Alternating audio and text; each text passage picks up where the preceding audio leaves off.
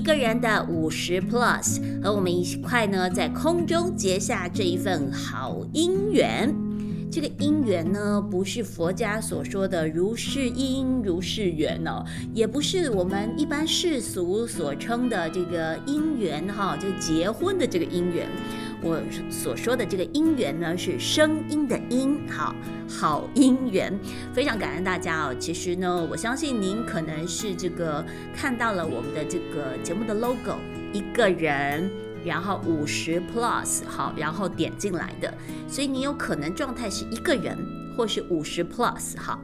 那我取这个节目名称也是希望说，嗯，所谓的。顾名思义嘛，哈，所以你看到了，那你就知道说，哎，我们的这个节目呢，其实就是在讲这些相关的。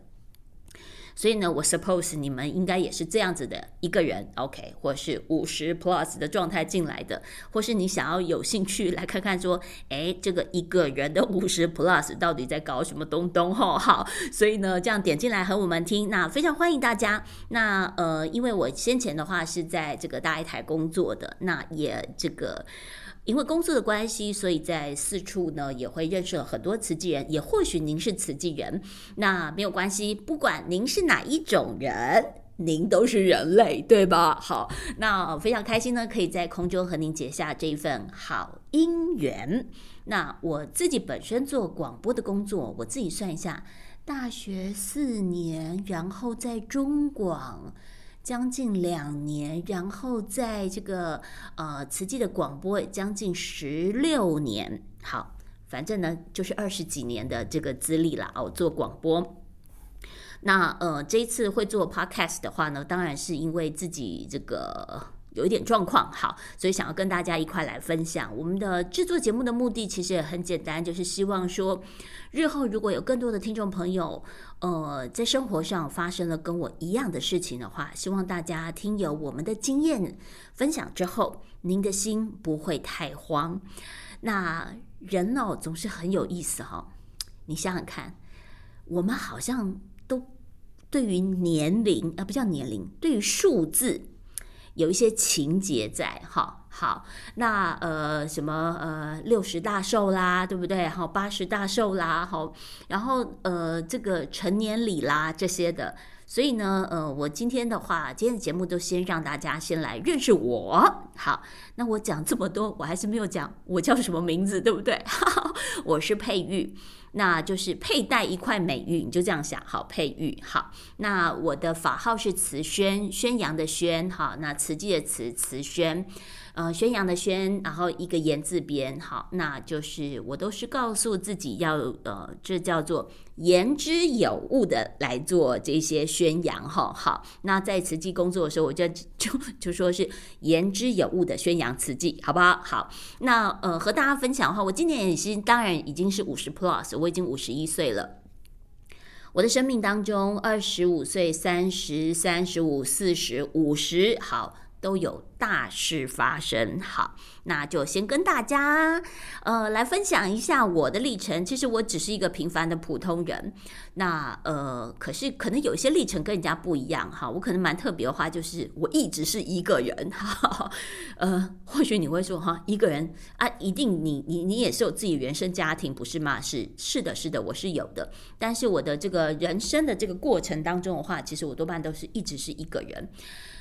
对我来说，我觉得那一个人是自己的选择，而且我过得很开心，这是最重要的事情。好，那跟大家分享一下的话呢，其实我国小的时候呢是念这个秀朗国小。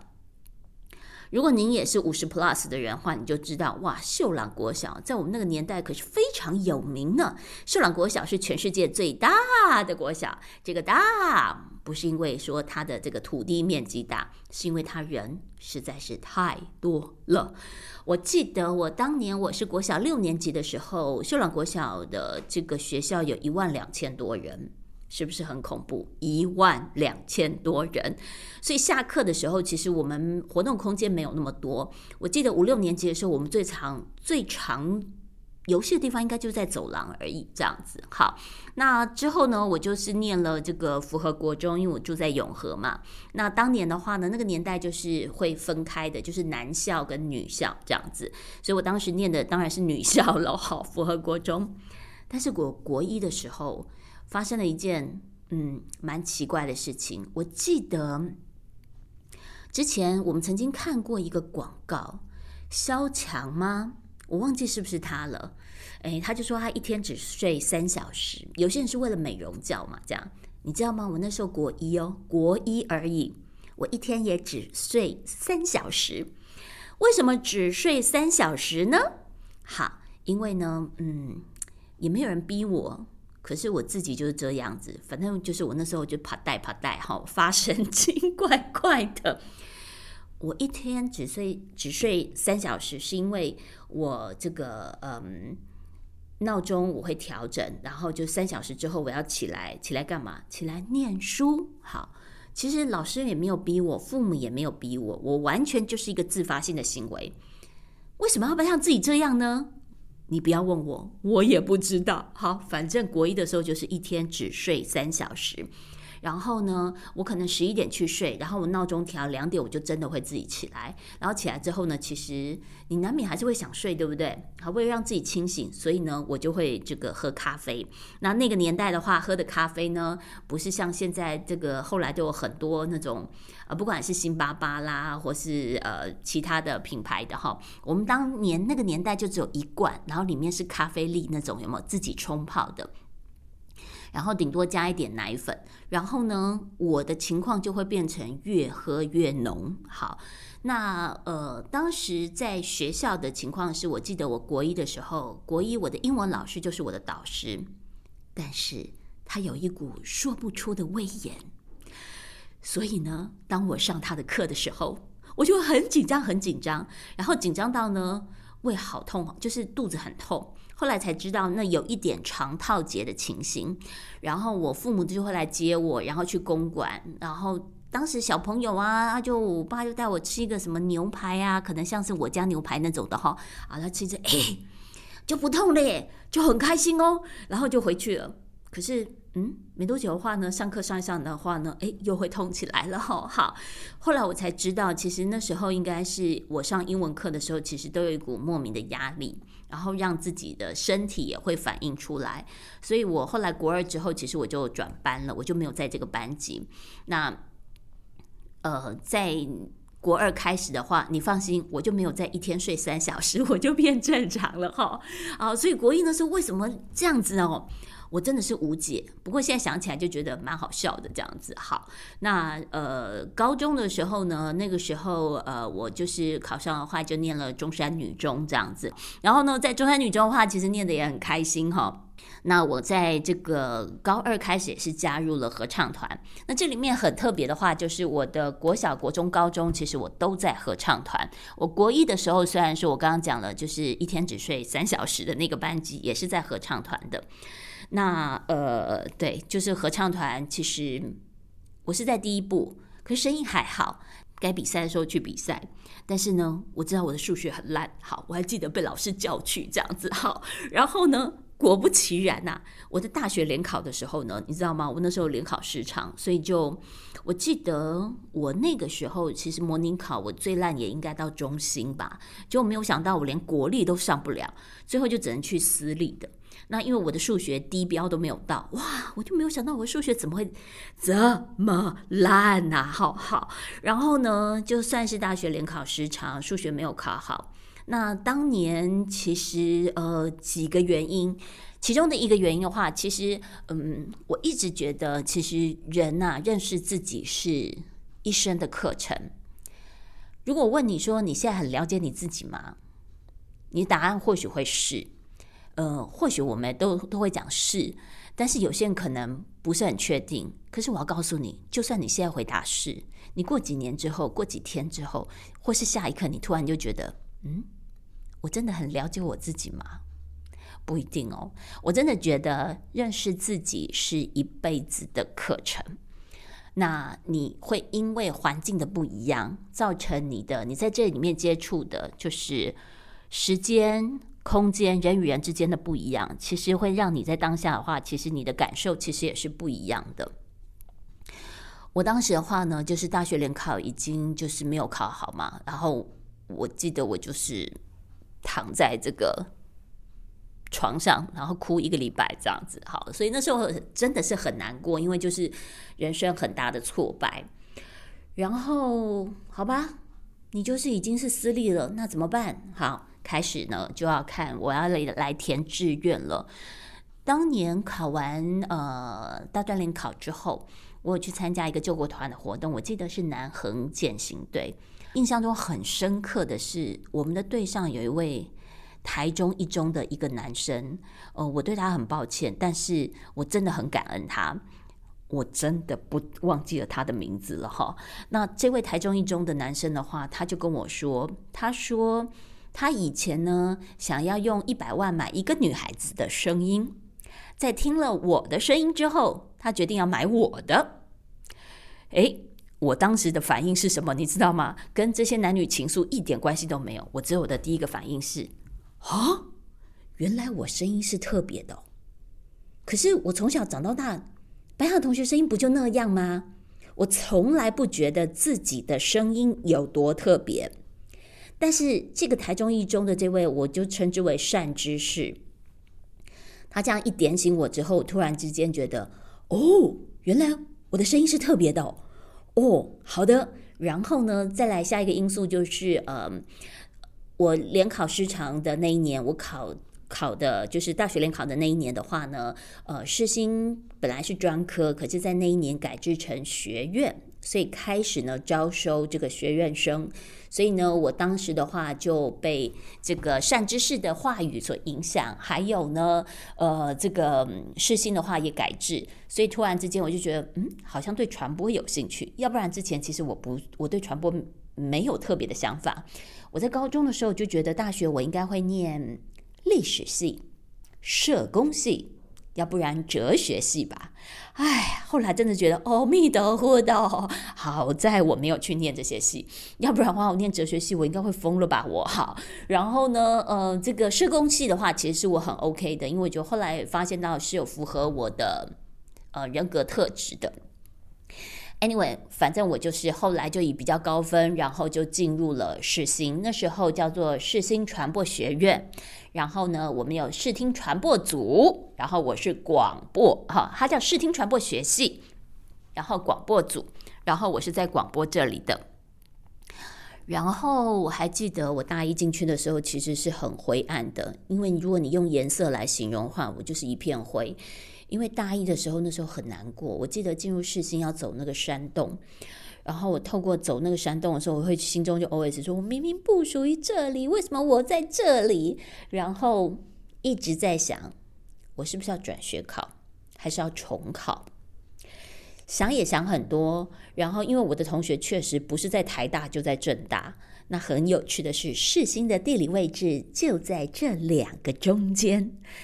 唉。对，那个时候的话就真的是很万谈哈，但是后来的话呢，就呃想了一些，想了一会儿之后，后来决定说好，我就留下来念，而且我一定要念出一个名堂出来。好，所以我在大二的时候就开始在呃，应该是大一大一的时候就开始了。我在这个广播电台的话，就有呃世新广播电台，我就有主持节目。那个时候的话，我们是一个礼拜一次。后来我大二决定留下来念，那我也就好好念。那我是没有念到前三名哈，没有到那个申请奖学金啦。不过成绩还可以，就是至少是还 OK 的。然后在大学的时候呢，嗯，虽然说要好好念，当然也有好好玩啦，好好？所以我记得我在大学的时候，在这个校内有一个传制社、传播制作社。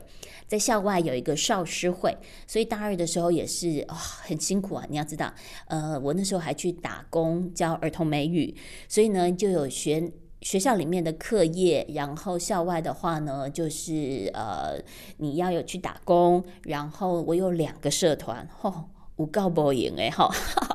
可是现在想想的话呢，其实也是嗯。活得还不错，嗯，内容其实还现在想想的话，就是大二开始就变彩色，要不然大一大概都是灰色的。然后到了大四的时候，那时候正好碰到了这个。广电频道渐渐的开放，然后当时的话有这个有线电视，所以呃。有一家叫伟恒吧，伟恒有线电视有跟我们学校合作，所以当时有做试镜。那我试镜的时候，其实我第一次没有去的，因为我就觉得 我长得这么肿，好好，然后我觉得我还好，也不是算不上漂亮，所以我觉得就不用去这样子。但是后来很多人去试了第一次之后，就觉得说：“佩玉你也去玩玩看嘛，反正就去玩嘛。”我想啊，也是哈，玩玩看，至少有个经验。好，于是乎我也就去玩了。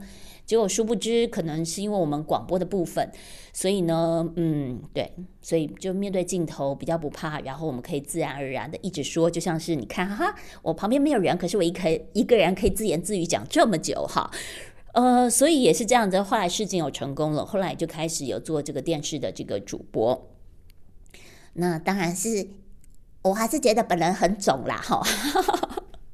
Anyway，就是呃，我觉得我们做广播有个特质的话，就是确实是，就算稿子有任何问题哈，我们还是有办法继续说，对，因为广播的训练就是让你不停的说话。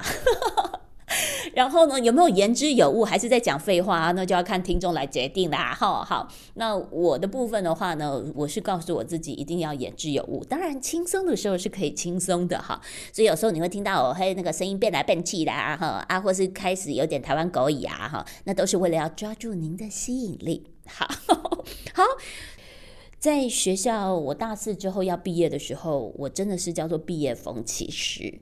我真的很幸运，因为当时呃广电频道开放之后，它需要大量的广电人才，所以我们我记得我们班上的同学，其实六月份毕业，我们还没有毕业，几乎每个人都找到工作了，因为市场的需求是就是很大，所以当年是我们在挑工作。我记得我 interview 了好几个公司，其实是我去挑工作，而不是公司来挑我的。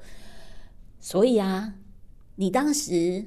我要进入世新是觉得很失意的，可是我要毕业的时候，会却觉得说，哎，我很运气很好。人生啊，其实就是有各式各样的不同的考验，不同的路径。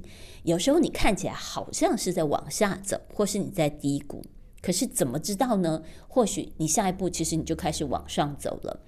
所以其实你顺着人生的这条道路，你就是继续走，不要放弃，继续前行。其实。之后的风景可能都不一样了，对，所以呢，我还记得我自己在这个后来生病的日志上面，其实我也有写一个，就是说，你现在以为的低潮，有可能是日后的庆幸。Holy God 仔，哈，所以啊，人生呐，遇到这个低潮时，不要难过，不要轻言放弃，继续做该做的，等待姻缘。只要你问心无愧，你的人生就不会走位。我真的感受还蛮深的。那呃，我就运气很好嘛，所以我很快就找到工作了。我是当时的话是在中广的外置单位，那要很感恩我当时的老板就是翁浩然先生，他是现在应该还是云家电台的董事长，他让我在这个呃。因为他当时在台北的话，就只有没有办公室，那我算是帮他这样子。然后他也，我很感恩他，他让我当时在这个中广流行网就有一个叫做周末夜未眠的节目。广播节目的话是一到五，好是一个带状节目。然后六日的话呢，就是块状节目。我当时有一个礼拜一次的节目，然后是凌晨的零点到一点。后来我在。进入社会之后，好像有碰到有一些人，其实有跟我提到说，他以前好像听过这个节目啊，非常的感恩呐。好，那当时那个年代哈，其实大家还是用录音节目，现场的没有多少个。在当时的话呢，我就是用现场节目。各位观呃，各位听众，好，不是观众，好。现场节目的话呢，在那个年代，我因为要节省成本，所以基本上就只有我一个人。我已经要很感恩老板愿意花这个时段费哈，花这个钱，然后让我来做节目了。那我们当中的话都会有广告时间嘛，六十分钟的话乘以百分之十五，好，这就是九分钟你可以播出的广告时间。当然有些时间必须给中广，那剩下的时间我们可以播的大概可以有六分钟，呃，包含这个广告。所以你你在听节目的时候一定会有主持人嘛。那主持人的话，然后对面应该会有个音控人员嘛，然后会有人会下广告嘛，对不对？有些人还要播歌，还要这个接听电话，对不对？各位听众，在我主持的时候，这些东西都是我一个人做的，一个人对，在半夜的时候。对，就是我一个人做，所以呃，不像是现在的电台，因为后来数位化之后，所有东西其实你要听什么歌曲啦，什么广告啊，就拉一拉就好了，因为就从就像你现在使用电脑的概念是一样。拍谁哈？我们那个年代是用盘带，好，那盘带的话呢，要下那广告那音乐那个。要上盘，把那个盘带上盘，然后准备好那个点 Q 点好了之后，我直接按 Play 下去，那个声音就出来。这些东西都是我事前其实都要先准备好的，对。所以呢，其实那个时候还蛮辛苦的，但是我觉得那也是一个很好的经验。那全部连接电话也是我自己接的，对。那大家要点播什么歌曲？好，然后我就现场就是播给大家，然后也跟大家有一些分享。我记得那时候，呃，可以的话也有接受一些采访。那有一些歌手的采访的话，有一些我是先提前先录制的，然后现场播出这样子。好，所以那个年代的话，几乎大家都还是录音，我算是少数有在做现场的。到后来的话，呵呵，都是现场节目称道啊！好，本来就是应该这样子哈。那我刚好提到，就是二十五岁、三十三、十五、四十、五十的时候都有大事发生。我在二十五岁的时候，那时候我到慈济工作，嗯，那个时候我等于是从广播，然后来到了一个这个当时电视的环境。当时大爱电视台还没有成立，是在我是呃，我是在一九九七年八月十三号到慈济工作的。那一九九八年一月一号的时候，大爱电视台成立。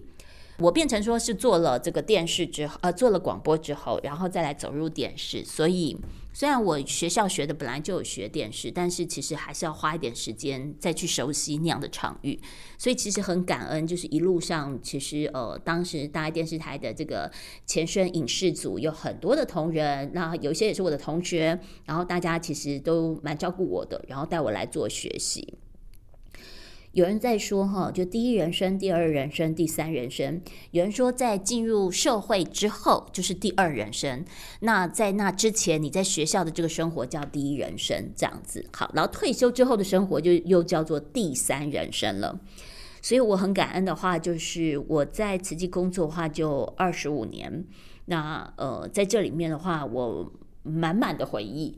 包含了，其实也因为我的采访的工作，因为我先前是先做电视，后来又调到广播组。那在广播的话，做了将近十六年的时间，然后又转到了这个呃电视，在节目部，当时就做了一个慈济历史的节目，叫做《回眸来时路》，从企划，后来代理制作人、制作人。那这个节目维持两年之后，后来的话就开始做新媒体。新媒体之后，呃，再来的话就做网页的部分。网页部分之后再来的话，当然就是做这些像是呃，不管是 Line at 啦，或是脸书上面做的这些行销这样子。那当然这过程当中很感恩，我也是有呃这个播新闻，所以在这个大爱新闻礼拜六早上晨间新闻的时候，我也曾经播了几年，到底多少年？对不起，我忘记了。嗯，好好，反正就是有这些经验，所以对于我来说，呃。传播要学习的这里面相关的东西，我几乎在呃在大台的这整个是非常非常完整的。好，我自己在做慈济广播的时候，其实也会跟我的听友说，我真的觉得记忆是可以创造的。记忆不是说啊，你回忆着说啊，当年怎样怎样怎样的。我我是觉得说，你的不管是记忆或是回忆啦，哈，是可以去创造出来的。怎么说呢？比如说。呃，我在三十岁的时候，我那时候就决定说，我呃，当然很感恩当时的主管，让我呢可以去这个呃在职进修，然后我就去到了加拿大，我去语言学习中心去了一个月，然后呢再用三个礼拜的时间从东岸然后玩到西岸，那这这一路上，我觉得我真的学习很多，所以我三十岁到加拿大，三十五岁到意大利。四十岁的时候，我去奥地利跟捷克，所以我的生日都在这边地方过的。所以你可以想象，当我四十五岁的时候，我在回忆三十岁的时候，你说这个记忆是不是很美？因为那是我在加拿大的三十岁生日，在那里的。所以我在讲的说，你的回忆记忆是可以创造的，是这样子的，就是你当下此刻好好的做好，你日后其实拿来回忆的时候就是不一样。那当然，当下此刻的这些东西是我可以有先去计划规划好的，对，然后让我之后可以回忆。所以我回忆起来，我三十岁、三十五岁、三十岁的时候，我是在过生日的时候，我在 Halifax。那在三十岁生日，呃，三十五岁生日的时候，我是在 Venice。然后哇，我就永远记得，因为你知道吗？我现在边讲那些画面就全部都出来。我四十岁的时候是在 Prague，在布拉格，所以那种感觉真的是很美。所以我要奉劝所有的听众朋友们，其实你一个人，就算你现在是五十 plus，你还是可以创造未来零六十岁之后来回头看五十 plus 的时候的一些回忆。哈，所以呢，嗯。别忘了，你自己可以为自己创造记忆、创造回忆，哈。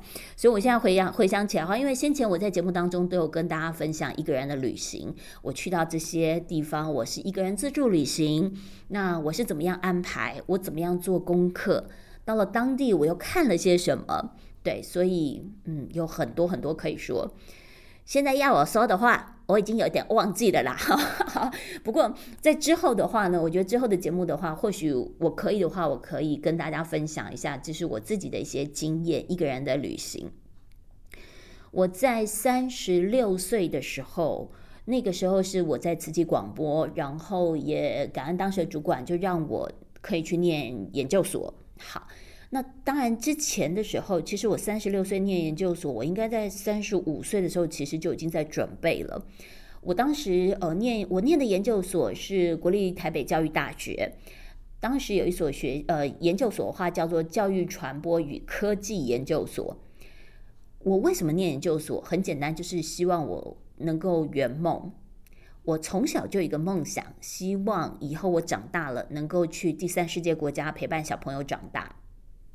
这或许跟家庭的环境当然有一点关系，但是反正我就是怪人，好，我就是跟人家不一样。那对我就是小时候就有这个梦想，希望就是老了之后就是去第三世界国家。所以我那时候就觉得说我缺一些东西，我要念教育。但是如果我直接去考教育系，哦，我的胜算太低了。你这种总是要自己评估一下，对不对？我虽然买了很多教育的书，但是我就不是这个本科系出身的。但是后来我看到了国立台北教育大学有这个系所，教育传播与科技，所以呢，他考的是国文、英文都考，专业科目呢就是教育、传播、科技三选一。好，那这样子，因为我当然是可以专业科目，我就选择念就是考传播了，因为传播是我本来就念的嘛。那这样子的话，我是不是录取率就高很多？哎，对，好，所以很感恩呐。所以后来的话呢，也是先笔试完，笔试完通过之后就面试，然后面试完之后，然后就进入了这个国立台北教育大学的这个教育传播与科系呃教育传播与科技研究所，这是一个在职专班。嗯，现在呢，你要上在职专班容易太多了，不像我们那个年代还要考试哈，然后还要面试这样子哈，要搞很久这样子。但是呃，我很感恩，就是我的当时研究所的同学，像是青青。其实我最后要呃论文要结束的时候，我写论文我写到快疯了，因为一直。一直翻案翻来翻去的，我写了 A 案，然后教授说，嗯嗯嗯嗯，改一下变成 B 案，B 案写完了之后，再来之后教授又说，嗯，这样不太好，嗯，我们还是改 C 案好了，好，然后我心中想啊，这 C 案不是就是前面第一个 A 案吗？好，啦，所以我要告诉你，研究所的同学们，好，当然很感恩当时轻轻陪伴我哈，一般我当时差一点就是。呃，已经要放弃了，因为当时我就觉得说，我的目的就是学习教育的这个相关的东西，我学分都有了，但是我并不需要一定要这个论文的东西，对。但是我同学轻轻又鼓励我，所以我最后也是咬牙呀，哈，最后还是把它完成了。那当然，当年是二零一一年，那年很重要的，其实就碰到了三一大地震。那当时的话，呃，我有去三一的这个。灾区有去采访，我看到了当地之后，我还觉得说：哇天哪！当地的这些人，他可能辛苦了一生，六七十岁了，结果一个大海啸来了，什么都没了。那我这些苦算什么？所以后来话就是咬牙哈，所以我后来回来还是把东西弄一弄，然后呢还是毕业了哈，然后把论文也写出来了。好，所以说呢，这个一切很感恩。那我觉得，嗯，所有的事情，你的成长也会在跟你的环境当中其实是有相关的。所以我很感恩，呃，我在慈济这二十五年来，其实采访很多人，历经了很多的事件，也有当年九二一地震的采访也有。所以我看了很多，我也有去参与国际赈灾，所以让自己的视野其实是更扩大的，所以也帮我，我觉得对我来说，其实那是一个很重要的成长。当然也很感恩，也因为这样的因缘，所以我认识了非常多的人。我以前都不知道我自己的人际关系，我就觉得啊，不就这样啊。一直到我后来生病后，我才知道哦，原来我人际还不错呢，我的人缘还蛮广的呢。好，OK，所以呢，刚刚提到了研究所哈，那也感恩同学。我前面既然讲到感感恩同学，我要感恩小时候啊，国小、校长国小的同学，我们后来也是呃把我拉群，就是进入到小学的群组里面，大家有满满的回忆。然后高中的同学、大学的同学，这些闺蜜们很很感恩他们，因为。他们就是陪伴我，然后让我可以度过我这个生涯当中很不一样的五十岁。好，那呃，念了研究所念完之后呢，再来之后我就下了一个决定，在二零二零年那个时候，其实就是疫情刚开始的时候，二零二零年的三月份，那时候我四十七岁。我决定一件事情，也就是我之后要走入这个华语教学的这一块。所以呢，在那个时候，我不知道大家在疫情期间在做什么。那时候我决定就是我要去上华语这个学程或是相关的一些课程，所以我就开始去做准备了。那一直到二零这个二二年那一年，我五十岁，那我也就是跟这个大一台这边的话，我就提出退休，因为我就做满二十五年，我退休。当然，我这个 timing 的话，有些人会想要说，哎，为什么是这个时候？是因为高层换人呐，或什么的？哦，我的退休跟高层一点关系都没有，对我来说只是时间到了，因为我早在两年前就已经在做准备了。好。所以呢，就是呃那个时候呢，就是准备说退休之后我要去做圆梦这件事情，因为研究所我也念了，好华语学程相关的，怎么样做这个华语老师的，我也上了一些相关的课程了。好，所以打算呢，人生的五十岁开始要来开始第三人生，要来圆我小时候的梦想，去第三世界国家陪伴小朋友长大。好，于是乎呢。我在二零二三年这个呃，我应该是在五月份的时候，那时候我通过教育部的甄试，第二第二次的甄试，然后呃可以前往台北清迈慈济学校来担任华语老师。在这上半年的时候，其实我都是到处在玩，而且玩得很开心哈，因为我几乎所有的嗯，在这个南部啊，去垦丁啊，在台东啊，去然后去池上。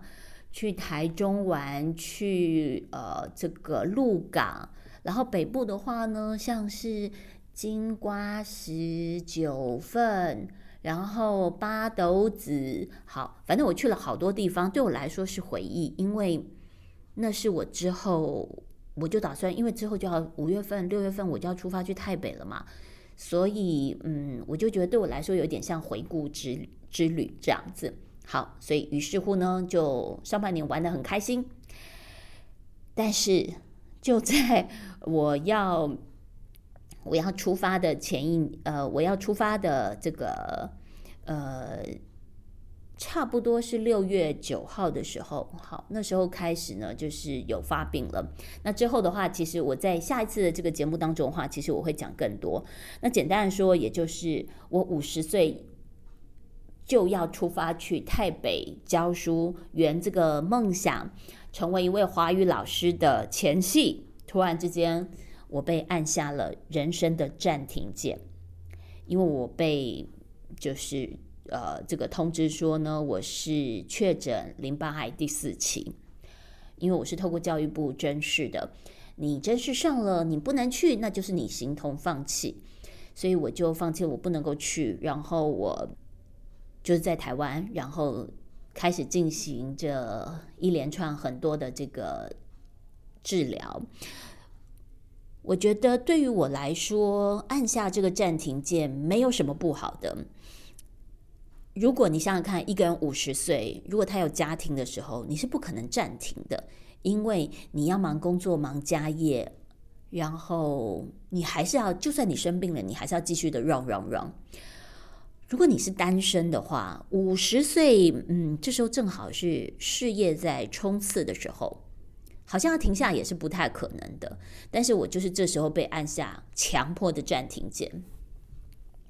我暂停下来之后，第一，我可以好好疗养我的身体；再来，也可以做华语老师，做一个更好的准备。